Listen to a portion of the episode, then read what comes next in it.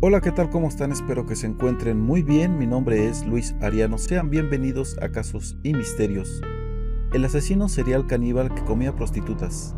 Abrió un pequeño puesto de carne. Tenía carne asada y sándwiches de puerco. Eran muy buenos. El cuerpo humano sabe muy parecido al cerdo. Si lo mezclas, nadie puede notar la diferencia.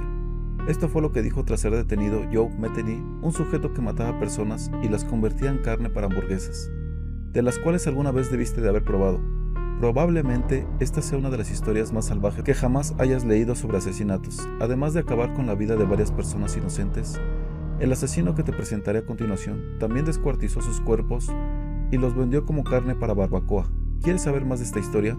Entonces siéntate, ponte cómodo, abróchate el cinturón y acompáñame a saber todos los detalles de esta horrible tragedia.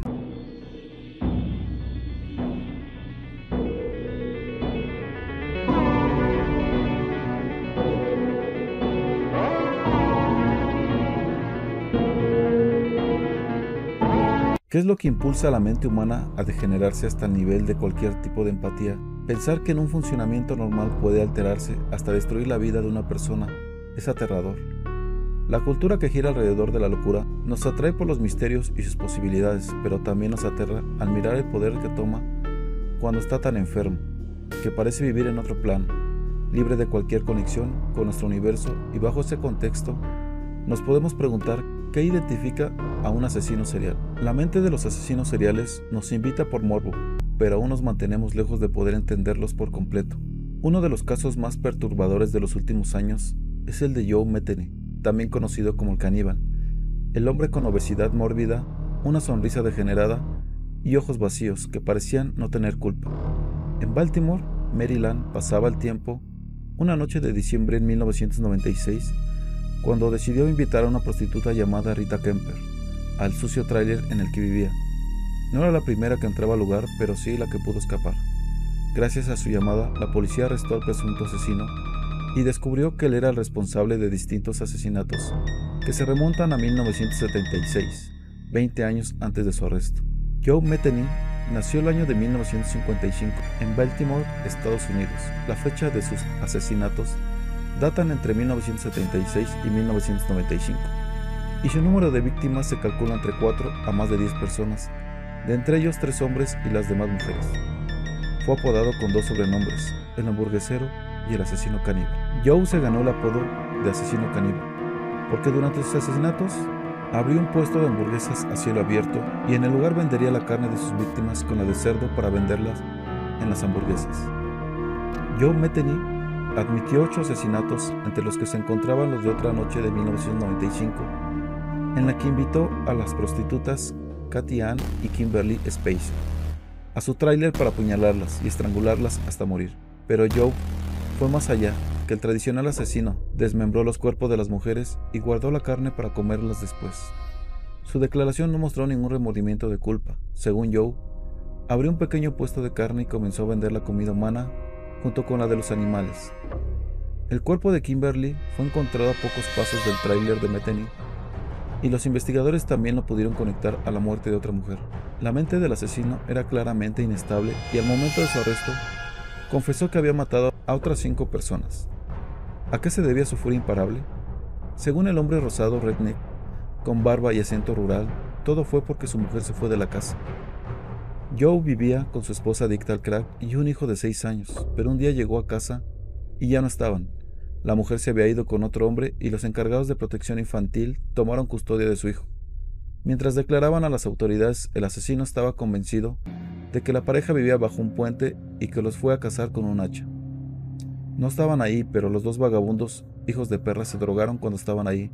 Estaban desmayados en un colchón apestoso y fue cuando me fui, pero ya estaban hechos pedazos. Los detectives no sabían si Joe estaba delirante o si de verdad había matado a su esposa con su amante o a otras tres personas. Su siguiente víctima, según él, fue otra prostituta, a la que le pidió información sobre su esposa. Actuó como si no supiera nada, así que la golpeé como un demonio y la violé. Después la maté. Acto seguido, bajé del puente y maté a otra mujer. Después se dio cuenta de que un hombre pescaba lo miró, decidió tomar un tubo de metal y abrir su cabeza a golpes. La declaración de Joe resaltaba el hecho de que le ató piedras a los cuerpos para aventarlos al río Patapsco. Fue capturado en diciembre de 1996, cuando una prostituta llamada Rita Kemper logró escapar del tráiler donde había matado a sus víctimas. Ella logró escapar y dio aviso a las autoridades, quien arrestó al presunto asesino, quien era responsable de distintos asesinatos que se remontan a 1976. Veinte años atrás, Joe era un enfermo que asesinó a tres mujeres y algunas más que no fueron descubiertas. Dejaba notar que su desequilibrio lo podría haber llevado a hacer declaraciones falsas o si realmente confesaba sus crímenes pasados sin arrepentimiento alguno.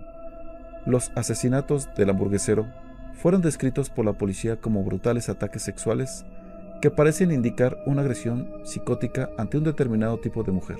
Nadie comprendía si el asesino mentía por gusto o si su mente estaba tan desequilibrada que confesaba crímenes pasados. Tampoco se comprobó si en realidad abrió su puesto de carne para vender el cuerpo de sus víctimas, pero sí fue acusado del asesinato de las tres mujeres que fueron descubiertas. Su sentencia fue cadena perpetua y fue hecha el 24 de julio del 2000, cuatro años después de su ataque a la joven prostituta. Job tiene una mente enferma que lo llevó a asesinar a tres mujeres y posiblemente a otras que no fueron descubiertas. Pero más allá de eso, su desequilibrio es notable a través de sus declaraciones y de sus falsas confesiones, que muestran un enojo y violencia atemorizante. La psique humana es maleable, pero muchas veces la genética es un fuerte motivo para desarrollar una conducta similar a la de Joe. Asesinos como él nos intrigan y aterran a la vez, pero quizá lo que resalta de él son estas palabras que pronunció a poco de ser sentenciado, revelando una vez más esa versión de los humanos que preferimos pretender que no existe. Mi ataque de asesinatos comenzó como venganza, pero terminó como una pasión por la sangre y el sentido abrumador de poder que uno tiene al tomar la vida de otro. El caníbal de Baltimore enterró los cuerpos debajo de donde se ubica su remolque y fue a dormir sin reparar, por ejemplo, de que tenía la camisa llena de sangre. Al día siguiente renunció a su trabajo como camionero y se abrió un puesto de comidas en el que vendía tortas y hamburguesas. El negocio se convirtió en un éxito debido a que no había ningún otro sitio de comida a la cercanía y mucha gente transitaba por la carretera en todo momento. En sus ratos libres, la vida sentimental de Job se vio satisfecha por mujeres a las cuales les pagó por sus servicios. Estas mujeres eran profesionales en su trabajo como prostitutas, pero él les ofrecía una cantidad muy grande de dinero para llevarlas a su remolque. Después de estrangularlas para quitarles la vida, Tenía relaciones sexuales con ellas hasta cansarse y para el día siguiente ya las habría desmembrado.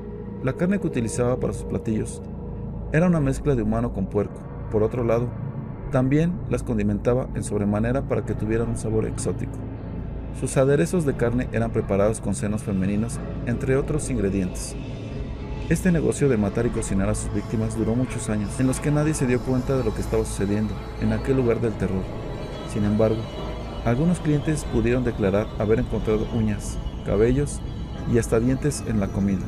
Tras haber cumplido varios años de su sentencia, a Job lo encontraron muerto dentro de su celda por motivos que aún se desconocen el 5 de agosto del 2017.